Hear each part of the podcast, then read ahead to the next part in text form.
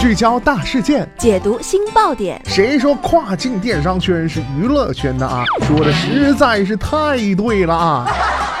每天跨境电商圈都会有一些新鲜事儿在发生，带大家一起侃大山，聊平台，那些重磅的、争议的、有料的跨境风云，都是你居家旅行的必备良品。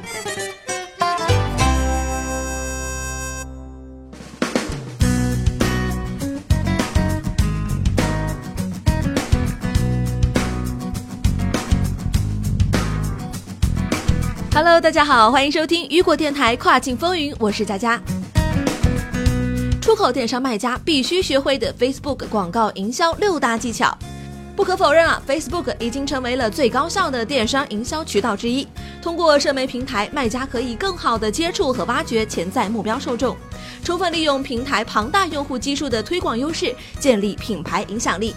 在商家充分了解平台的基础上，以下六个技巧可以帮助其最大化 Facebook 的营销效益，促进产品销售。好的，下面的时间马上进入今天的跨境风云。创建 Facebook 主页，创造个性化内容。绝大多数 Facebook 用户使用这个平台是抱以社交目的，而非直接购物。因此啊，商家的主页应该以个性化的方式创建和发布内容，用有趣可读的内容吸引用户，并与生互动和联系。这些内容可以和品牌或商品相关联，但更多以轻松的对话形式进行交流。商家切勿过分推销化所发布的内容，或是使用过于书面化、公式化的语言。此外啊，也不要在文案中备注标价，这一做法会降低用户的参与度和品牌亲和力。定期推送，据了解啊，大多数 Facebook 用户至少保持着每天浏览一次以上的频率，所以商家要保证一定的推送频率。建议商家每天都进行推送，不过要避免一些无用的内容，可以将内容重点放在一些新的事物或相关分享上。如果有用户留言评论或提出一些问题，商家一定要第一时间迅速响应回复，因为啊，看客角色的用户们很快就会对此失去兴趣。定期推送有利于保持品牌和受众的联系，并维持品牌的号召力。投放广告。作为当前最具应用性和受欢迎的广告平台之一，Facebook 广告投放配合平台营销将大大提高品牌营销的效益。而其强大的广告营销工具 Ads Manager 也能够帮助商家事半功倍的投放广告。在确定目标受众后啊，商家就可以开始广告转化，生成线索，驱动流量。而 Ads Manager 将在这一过程中帮助商家创建目标、挑选受众、制定预算，并制定促销推文的相应推送日程。制定目标效益计算，品牌定位、产品服务以及营销目标决定了商家如何利用 Facebook 进行推广以及营销效益的分析计算。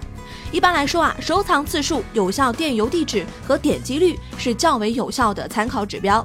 对于新手商家来说，制定自己的营销目标，并以粉丝数和收藏数为考核指标是比较合理的方式。定义受众，商家可以用年龄、区域、兴趣、性别等来定义自己的目标受众，但为了达到最佳效果，商家不妨设置一个具体的范围，然后逐渐扩大目标受众的范围和定义标准。